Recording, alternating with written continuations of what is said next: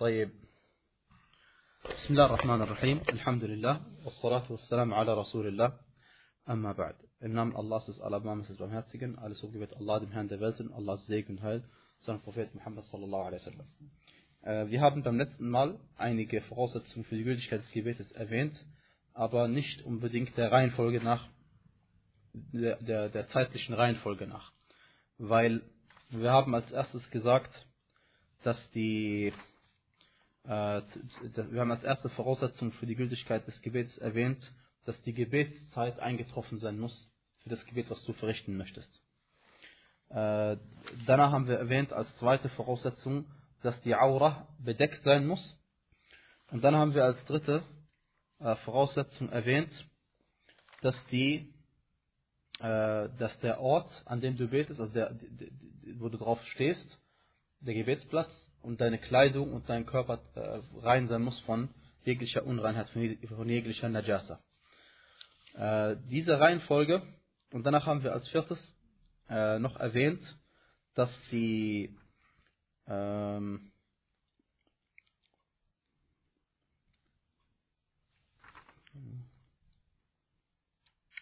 ja, die, die Qibla haben wir erwähnt, die Qibla. Und dann haben wir als fünftes erwähnt die Absicht. Oder besser gesagt, die Absicht erwähnen wir heute, meine ich damit. Ja. Und wir haben einige Voraussetzungen für die Gültigkeit des Gebetes nicht erwähnt, die allerdings, ähm, äh, da heißt es auch natürlich Voraussetzungen sind. Und zwar als erstes die Tatsache, dass man Muslim ist. Die Tatsache, dass man Muslim ist, ist Voraussetzung für die Gültigkeit des Gebetes.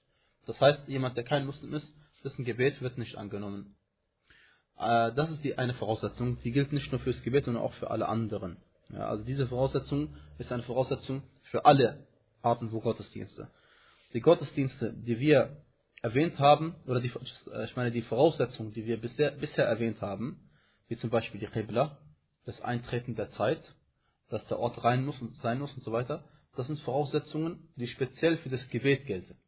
Ja, aber es gibt auch Voraussetzungen, die äh, für jegliche Art von Gottesdienste gelten, für jede Ibadah gelten. Und mit denen machen wir erstmal zu Ende und dann erwähnen wir noch andere Voraussetzungen, die gelten für jegliche Art oder für jede Art von Ibadah. Okay. Die fünfte Voraussetzung für die Gültigkeit des Gebetes ist die Niyya. Äh, und die Niyya, sprachlich gesehen, bedeutet nichts anderes als die Absicht.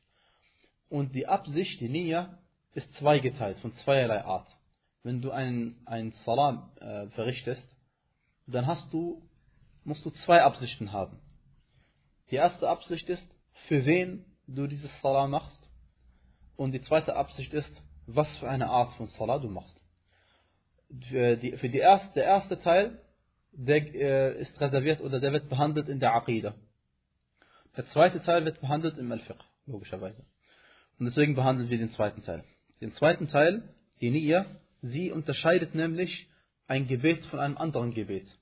Zwei Gebete sehen genau gleich aus, und haben genau die gleichen, äh, also sehen genau gleich aus und trotzdem das eine ist, ähm, heißt es zum Beispiel, dass äh, äh, heißt es ein, die Tahiyat al-Masjid, das Eintreten, in die Moschee eintrittst, das Begrüßungsgebet vor dem, äh, dich hinsetzen der Moschee. Und das gleiche Gebet kann sein, dass das die zwei Rak'at sind vor dem Fajr-Gebet. Was unterscheidet eine vom anderen? Nichts außer die Absicht. Außer die Absicht. Und der Prophet sallallahu alaihi wasallam sagte ja, die Taten sind gemäß den Absichten und jeder wird das erhalten, was er beabsichtigt hat.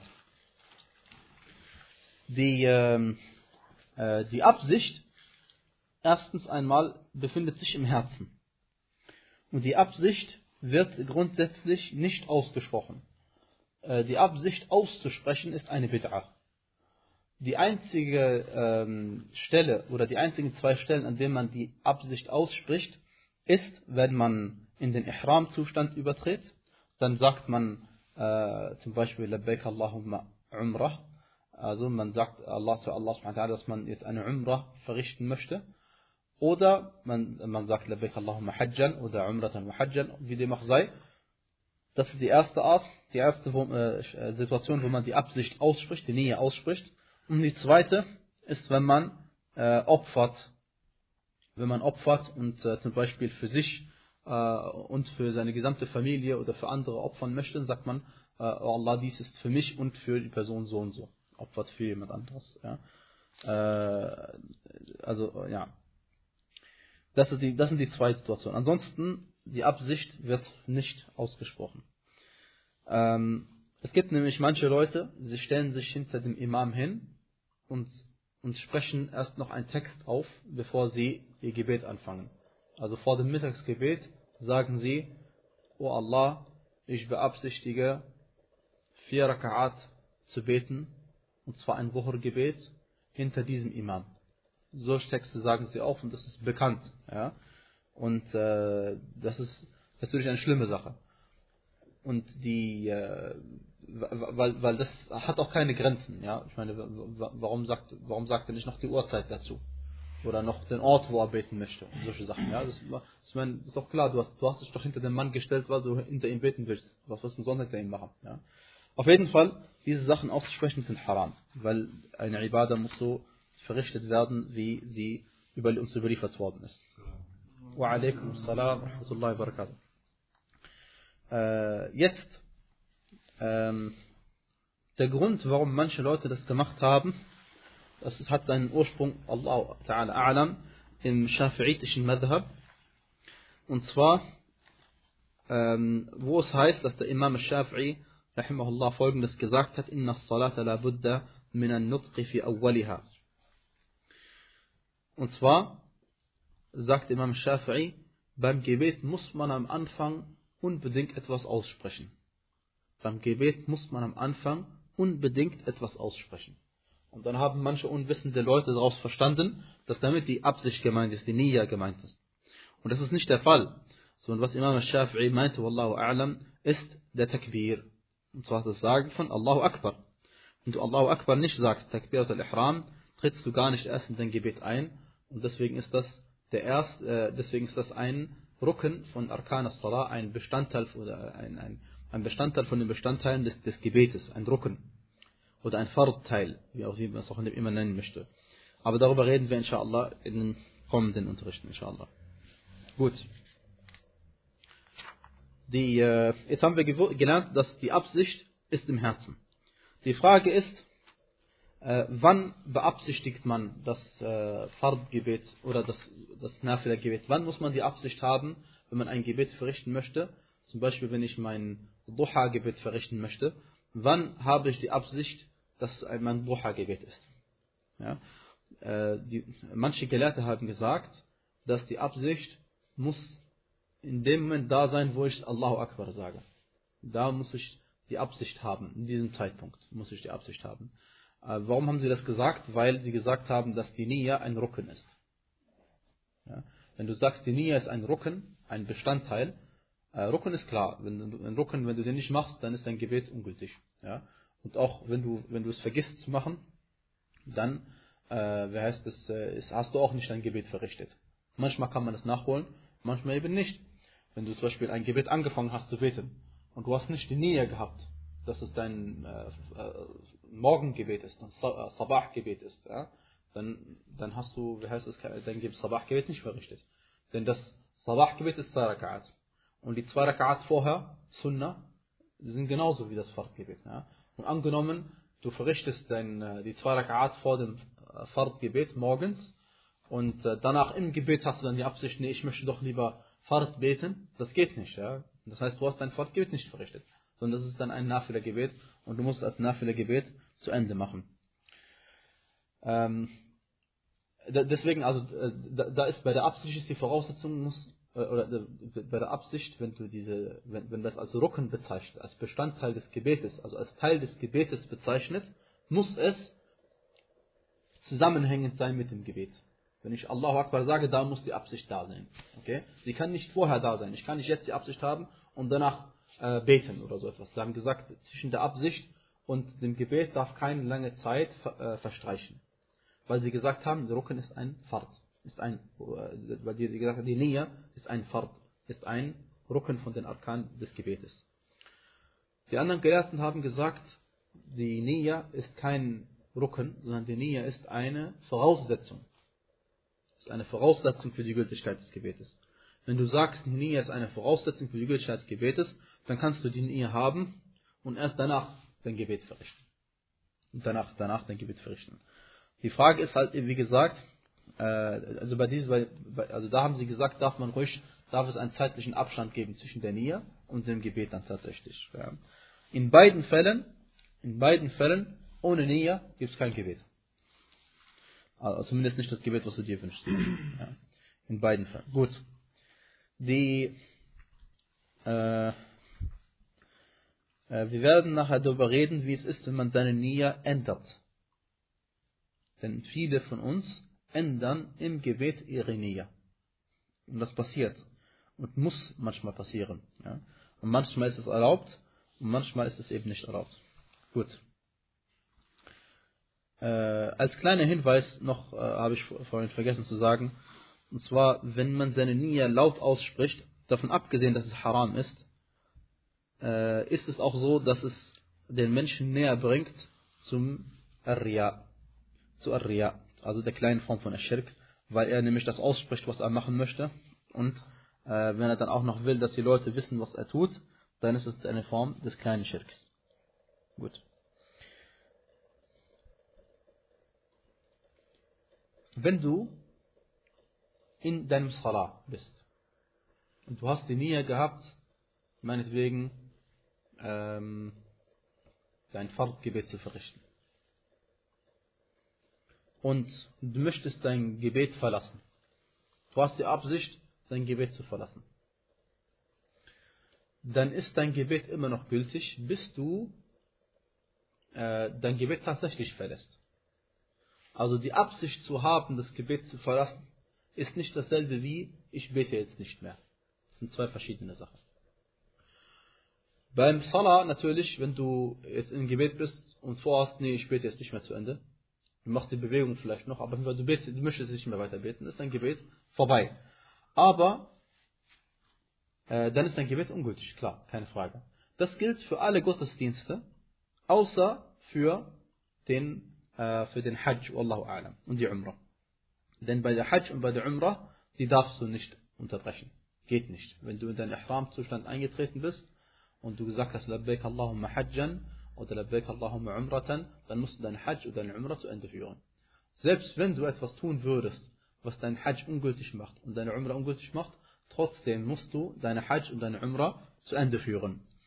Denn Allah subhanahu wa ta'ala sagte, وَأَتِمُّ الْحَجَّ وَالْعُمْرَةَ لِلَّهِ und vollzieht die Hajj und die Umrah oder vollendet die Hajj und die Umrah für Allah.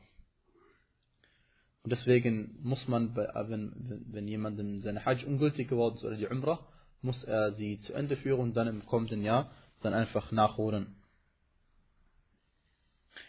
Taib. Äh, wie ist es, wenn man äh, seine Nähe ändert? Jetzt haben wir einige Situationen. Und zwar, es könnte doch sein, dass du ein Fahrtgebet verrichtest und dann mitten im Gebet sagst nein, ich möchte äh, Nafila beten. Frage ist, geht das oder geht das nicht? Wann ist die Situation, gibt es die? Zum Beispiel, wenn du äh, allein in die, wenn du in die Moschee gegangen bist und du denkst, alle Leute haben schon ihr Pflichtgebet verrichtet, oder du denkst, die Jama'a hat schon gebetet und du betest jetzt dein Fahrtgebet alleine und plötzlich hörst du die Iqama. Die Leute fangen an zu beten. Ja. Was machst du jetzt in diesem Moment? Betest du dein Fahrt zu Ende, verpasst du die Gemeinschafts Gemeinschaftsgebet. Was du eigentlich beten wolltest, aber du hast nicht gebetet, weil du dachtest, sie wären schon fertig gewesen. Äh, sollst du dann, äh, darfst du dann deine Absicht ändern in Nafila und zu Ende beten und dann Fahrt mit den anderen nochmal beten? Oder äh, kann man seine Absicht ändern von Imam zu Ma'mum? Äh, diese zwei Worte werde ich jetzt öfter verwenden. Imam ist klar, der vorbetet. Ma'mum ist der, der hinten dran betet. Ich werde jetzt nicht jedes Mal sagen, der hinten dran betet, sondern ich werde jetzt immer sagen, der Ma'mum Arabisch. Mhm. Okay? Imam und Ma'mum. So. Ähm, äh, kann man ein Ma'mum sein und dann die Absicht haben, Imam zu sein? Äh, kann man ein Imam sein und dann die Absicht haben, Ma'mum zu werden. Ja? All diese Sachen sind Angelegenheiten, die zur Nähe gehören, zur Absicht dazu gehören. Und die wollen wir uns jetzt inshallah im Einzelnen anschauen. Und dann haben wir inshallah sogar alle, alle Voraussetzungen für die Gültigkeit des Gebetes hinter uns, die speziell fürs Gebet gelten. Also, angenommen, jemand äh, betet alleine äh, sein Fardgebet. Und dann hat er die Absicht, es in ein Nafila, ein freiwilliges Gebet umzuwandeln. Ja? Dann äh, darf er das. Du darfst von einem Pflichtgottesdienst in einen freiwilligen Gottesdienst umgehen. Äh, das ist, äh, äh, wie heißt es, äh, äh, übergehen. Weil ein Pflichtgebet ist mehr wert und äh, wie heißt es, ein freiwilliges Gebet ist weniger wert und du darfst von einem Fahrtgebet in ein freiwilliges Gebet übergehen. Unter einer Voraussetzung, dass du auch genug Zeit noch hast, dein Fahrtgebet danach zu verrichten. Also wenn also jemand auf die Idee kommt, kurz bevor die Zeit abläuft von seinem Fahrtgebet, also er betet zum Beispiel Wuhur-Gebet und sind noch äh, fünf Minuten bis Asr-Zeit ist, ja, und er sagt, nee, nee, ich möchte jetzt lieber mein Fahrtgebet in Nafila machen, weil ich habe meine Sunna vergessen zu beten vor dem Dhuhr-Gebet. Das geht nicht, ja. Dann muss er Fahrtgebet zu Ende verrichten. Also wenn du, wenn du keine Zeit mehr hast, dein Fahrtgebet zu verrichten, dann musst du dein Fahrtgebet verrichten. Ganz einfach, ja. Es kann ja nicht sein, dass man Nafila betet und dann Fahrt weglässt. Das geht nicht. Gut. Ähm, äh, ein Beispiel, ein weiteres Beispiel. Jemand betet ein Fahrtgebet. Fahrtpflicht, ja? Also damit meine ich jetzt natürlich eines von den fünf Gebeten. Jemand betet ein Fahrtgebet und dann sieht er eine andere Gemeinschaft beten. Sie beten auch Fahrtgebet. Ich bete gerade mein Asr-Gebet, Ikindi, mein Asr-Gebet und ich sehe, äh, im Gebet merke, merke, ich, dass andere Leute Iqama machen und in Gemeinschaft ihr Asr-Gebet äh, verrichten. Wenn ich Angst habe, dass ich das Gemeinschaftsgebet verpasse, dann unterbreche ich mein Pflichtgebet. Dann unterbreche ich mein Pflichtgebet. Weil das ist eine Angelegenheit, die ist nicht einfach. Ja? Manche Gelehrte erlauben das nicht. Sie sagen, du darfst dein Fahrtgebet nicht unterbrechen, weil Fahrt ist eine Pflicht. Und Allah subhanahu wa ta'ala hat äh, angeordnet, dass wir unsere Gottesdienste zu Ende machen müssen. Und deswegen darfst du nicht ein Fahrtgebet einfach unterbrechen. Ja? Weil normalerweise, wenn du Allahu Akbar gesagt hast und Ruhur-Gebet betest, Mittagsgebet betest, darfst du nicht einfach unterbrechen. Freiwillig so, geht nicht. Haram. Ja? Die, äh, aber die Sache ist, wenn du eine Gemeinschaft siehst, die, wie heißt es, äh, das gleiche Gebet verrichten, aber in Gemeinschaft, dann ist das Gemeinschaftsgebet mehr wert, als das Gebet, das du alleine verrichtest. Ja? Und deswegen darfst du dein Gebet unterbrechen. Und der Beweis dafür ist, dass der Prophet sallallahu alaihi wasallam, als er ähm, in der Hajj war, äh, waren einige Sahaba, er hatte selbst Hajj Qiran gemacht und einige Sahaba haben Hajj Ifrad gemacht. Also Ifrad bedeutet Hajj, nur einfach Hajj macht, sonst also keine Umrah und auch nicht mit Umrah verbinden, nichts. Sie haben nur Ifrad gemacht. Dann hat der Prophet sallallahu alaihi wasallam ihnen angeordnet und ist ihnen gesagt, wer äh, von euch also Ifrad macht, soll Umrah machen und dann aus dem Ihram-Zustand rausgehen. Das heißt einfach Umrah gemacht und fertig. Und danach, Yom al-Tarwiyah, am achten Tag von Dhul-Hijjah, soll er in den Ihram-Zustand übergehen und dann Umrah, äh, Hajj machen. Das nennt man Tamattu'. Erst Umrah und dann Hajj. Das ist besser als Ifrad. Und ihr müsst euch vorstellen, er hat ihnen angeordnet, aus dem Ihram-Zustand rauszugehen, was du eigentlich nicht darfst. Du bist im, du bist im Hajj, ja, darfst du nicht. Ja. Aber sie haben ihre Absicht geändert. Von Ifrad zu Tamattu'. Weil der Prophet wasallam ihnen gesagt hat, dass das besser ist für sie. Ja? Und deswegen haben sie es gemacht. Und das ist ein, ein äh, Beweis dafür, dass man von einem Gottesdienst, der weniger wert ist, zu einem Gottesdienst gehen darf, der mehr wert ist. Okay? Gut. Wallahu a'lam.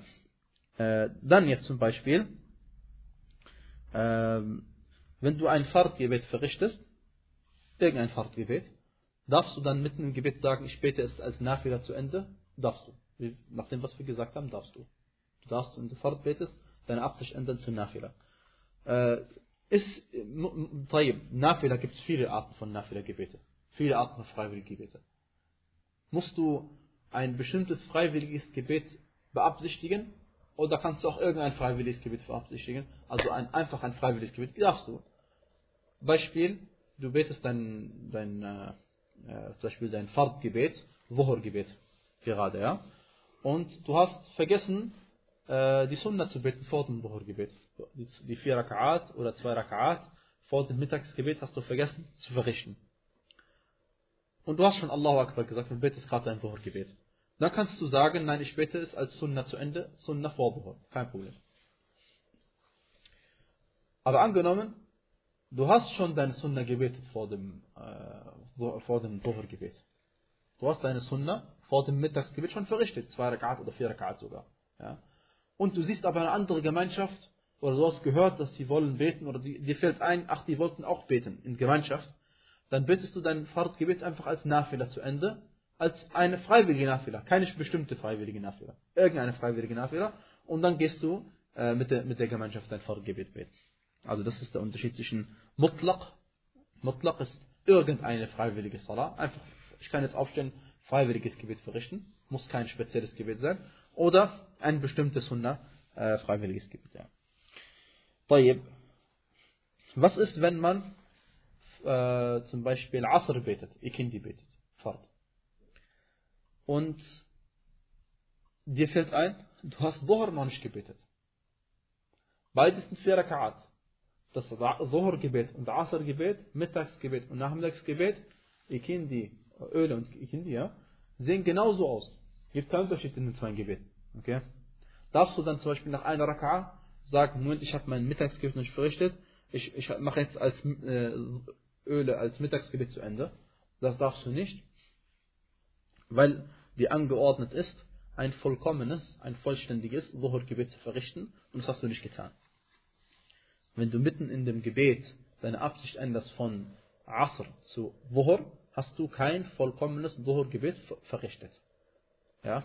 Weil Voraussetzung für die Gültigkeit, haben wir gesagt, Voraussetzung dafür, dass Allah subhanahu wa ta'ala dein Dhuhr-Gebet annimmt, ist, dass du vor dem Dhuhr-Gebet schon die Nähe hast, das ist ein Dhuhr-Gebet. Wenn du nicht die Nähe hast, dann ist es kein Dhuhr-Gebet. Ja? Und mittendrin kannst du nicht die Absicht ändern, äh, also du kannst schon, aber dann hast du kein Dhuhr-Gebet verrichtet. Äh, nächstes. Kommen wir zur Jama'a, wenn man in Gemeinschaft betet. Normalerweise ist es so, dass der Imam im Salah hat die Nähe, Imam zu sein. Ja? Und der Ma'mum, der hinter dem Imam steht, hat die Nähe, Ma'mum zu sein. Erst dann ist es eine Jama'a. Erst dann ist es eine Jama'a, wenn der eine Absicht, beabsichtigt, Imam zu sein, der andere beabsichtigt, hinter dem Imam zu beten. Erst dann ist es ein Jama'a. Wenn nicht, ist es kein Jama'a. Äh, normalerweise. Aber was ist das, äh, das sind Probleme, wenn man das so sagt. Weil, was ist, wenn du hinter einem Imam betest, der nicht weiß, dass er jetzt Imam ist? Das gibt's. Du kommst in die, in die, in die Moschee rein und du siehst jemanden betet und man sagt dir, ja, der betet gerade Zuhur-Gebet und dann stellen sich zwei, drei hinter ihm hin und der merkt gar nicht, dass er äh, Imam ist und die Leute beten aber hinter ihm. Sie haben die Nia, äh, hinter dem Imam zu beten. Und der hat aber keine Nia, Imam zu sein. Ja? Das ist ein Problem. Deswegen haben viele Gelehrte gesagt, dass das Gebet nicht gültig ist. Weil es keine Jama'a ist. Und, äh, aber inshallah die richtigere Ansicht ist, dass, der, dass das Gebet gültig ist.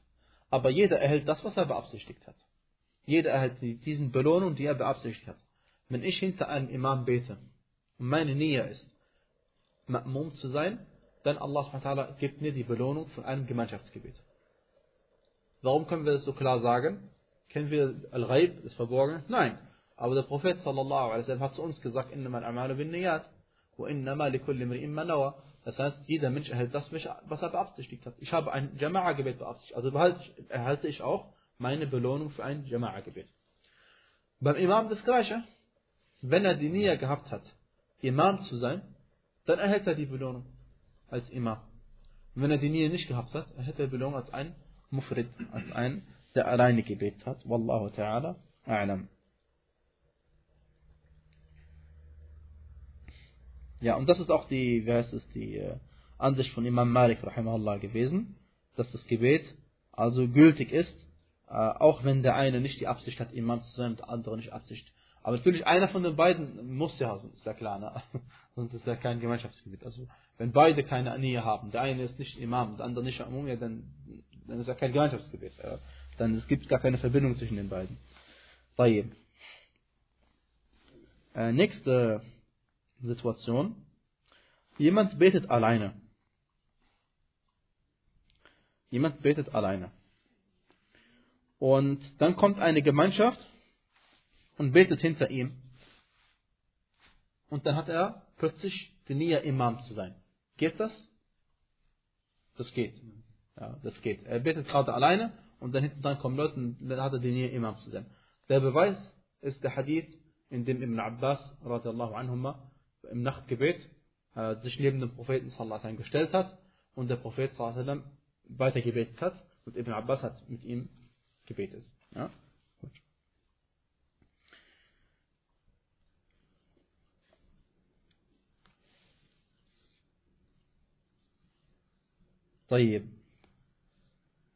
Äh, was ist aber mit folgender äh, Angelegenheit?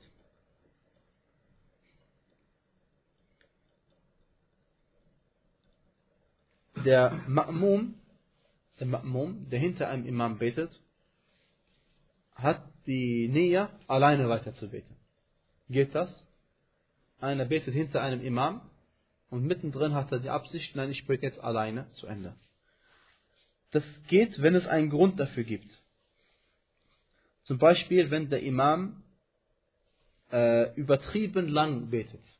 Wie im Hadith von Mu'ad radiallahu anhu bei Al-Bukhari bei Muslim, wo er äh, radiallahu anhu äh, angefangen hat, ein, ein lang, sehr, sehr langes Gebet zu verrichten. Überliefert ist, dass er Surat al-Baqarah angefangen hat zu lesen. Und lange anscheinend hat er die Surah ganz gelesen.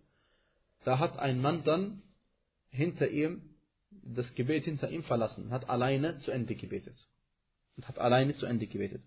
Und der Prophet sallallahu alaihi wasallam hat zu ihm nicht gesagt, mach es nicht wieder. Sondern hat ihm nicht, sondern das Gebet war anscheinend gültig.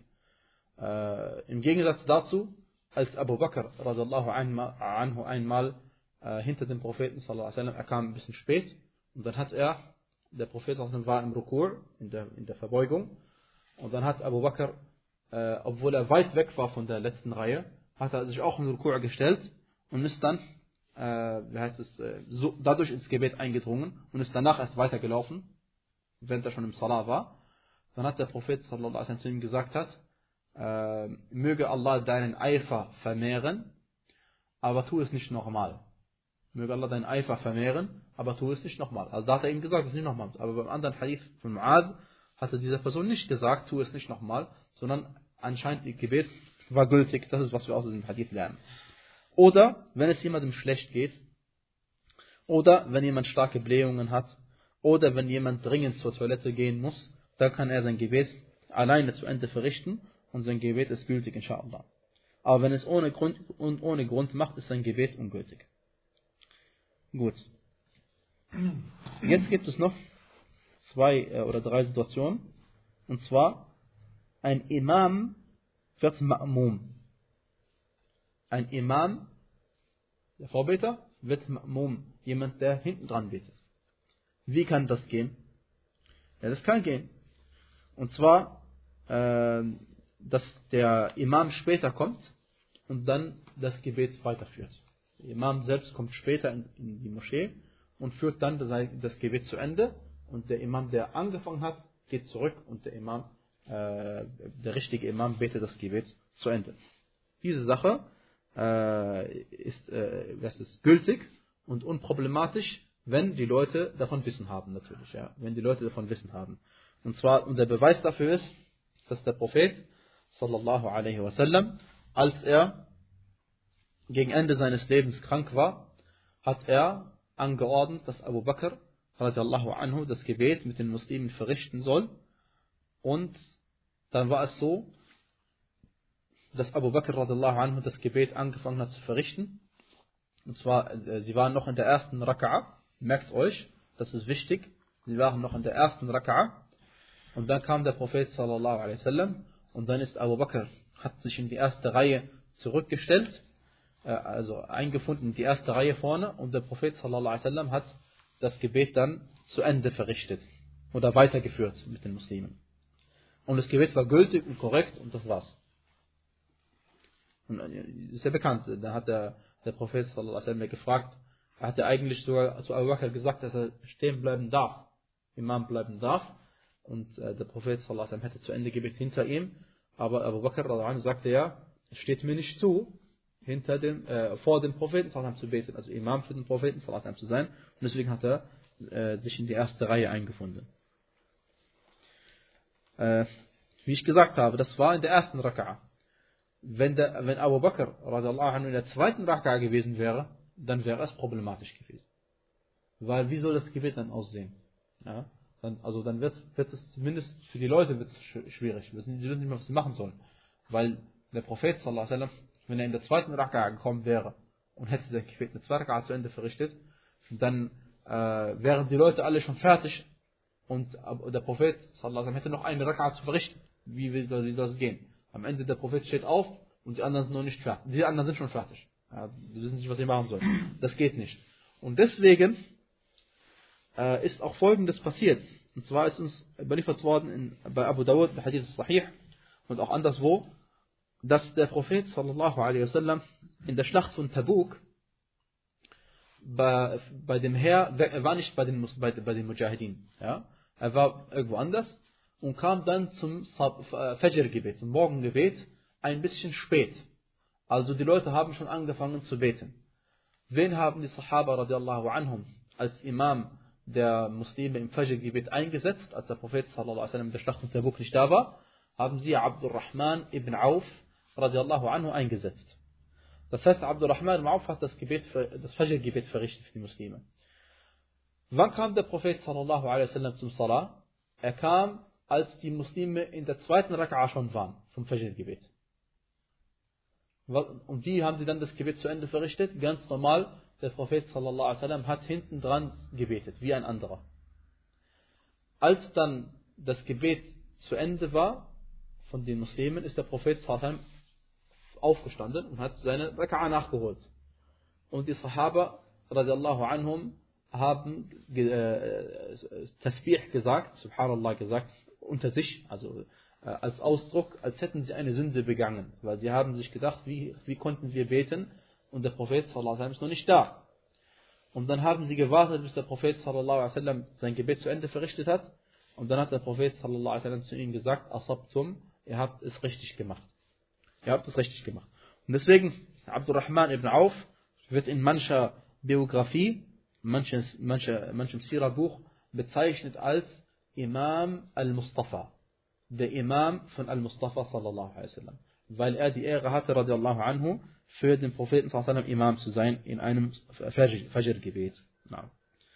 Äh, deswegen äh, noch einmal, wenn der Imam, die Situation gibt es zwar, behaupte ich mal nie, aber sie kann es geben, wenn ein Imam in der ersten Raka'a kommt, kann er unproblematisch das Gebet zu Ende verrichten, wie im Hadith von Abu Bakr. Und wenn ein Imam aber erst zur zweiten Raka'a geht, dann soll man so handeln wie im Hadith von Abdurrahman ibn Auf, anhu, und der Imam, der angefangen hat, soll auch sein Gebet zu Ende verrichten. Nächste Situation. Äh, ein Ma'mum wird Imam. Ein Ma'mum, das heißt jemand, der hinter dem Imam gebetet hat, wird plötzlich Imam. Das kann es geben. Ganz einfach, der Imam verliert sein Wudu. Der Imam vergisst, dass er kein Wudu gemacht hat. Dann nimmt er sich jemanden, den er glaubt, er kann sein Gebet zu Ende führen. Der läuft dann nach vorne und macht dann das Gebet zu Ende. Und diese Bewegung übrigens, die Bewegung ist überhaupt nicht problematisch. Ja? Eine Bewegung, die zum Salat dazugehört, ist unproblematisch. Absolut unproblematisch. Äh, also in diesem Fall ist einer, der hinter Imam gewesen ist, ein Ma'mum, ist Imam geworden. Und das ist überhaupt kein Problem. Wenn irgendwie aus irgendeinem Grund das Gebet von Imam ungültig geworden ist.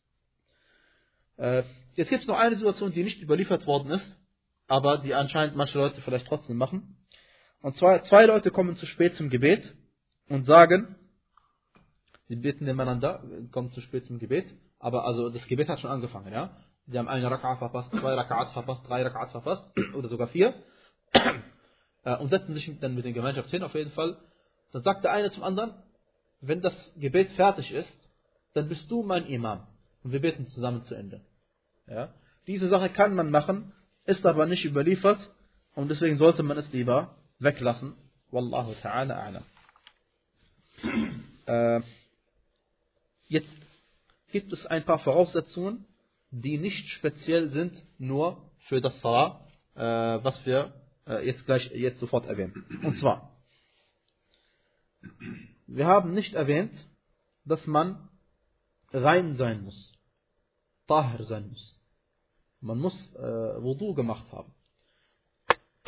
Wudu ist keine Voraussetzung für äh, das Gebet alleine, sondern Wudu ist auch Voraussetzung für, äh, dass du den Mushaf anfassen darfst, dass du äh, Tawaf machen darfst. Ja? Deswegen, äh, Wudu ist nicht nur Voraussetzung für, den, äh, für das Salah. Aber es ist natürlich Voraussetzung für die Gültigkeit des Gebets. Dann, die, ähm, dass du Muslim bist, das haben wir gesagt, dass du Muslim bist, dann, dass du im Besitze deiner geistigen Kräfte bist und das heißt, dass du nicht äh, wer ist, geisteskrank bist und so, ja, und dass du auch wach bist natürlich, muss ja sein, äh, und dass du auch nicht äh, dass du nicht zu jung bist, also du musst auch alt genug sein. Du musst alt genug sein. Ein Kind, was nicht weiß, was es tut, der hat nicht gebetet. Der hat kein Gebet verrichtet. Ja? Obwohl wir für ihn äh, uns wünschen, inshallah, dass Allah ihn dafür belohnen wird. Aber es ist nicht das Salah, was von ihm eigentlich erwartet wird. Ähm, والله تعالى أعلم وصلى الله وبارك على نبينا محمد وعلى آله وصحبه أجمعين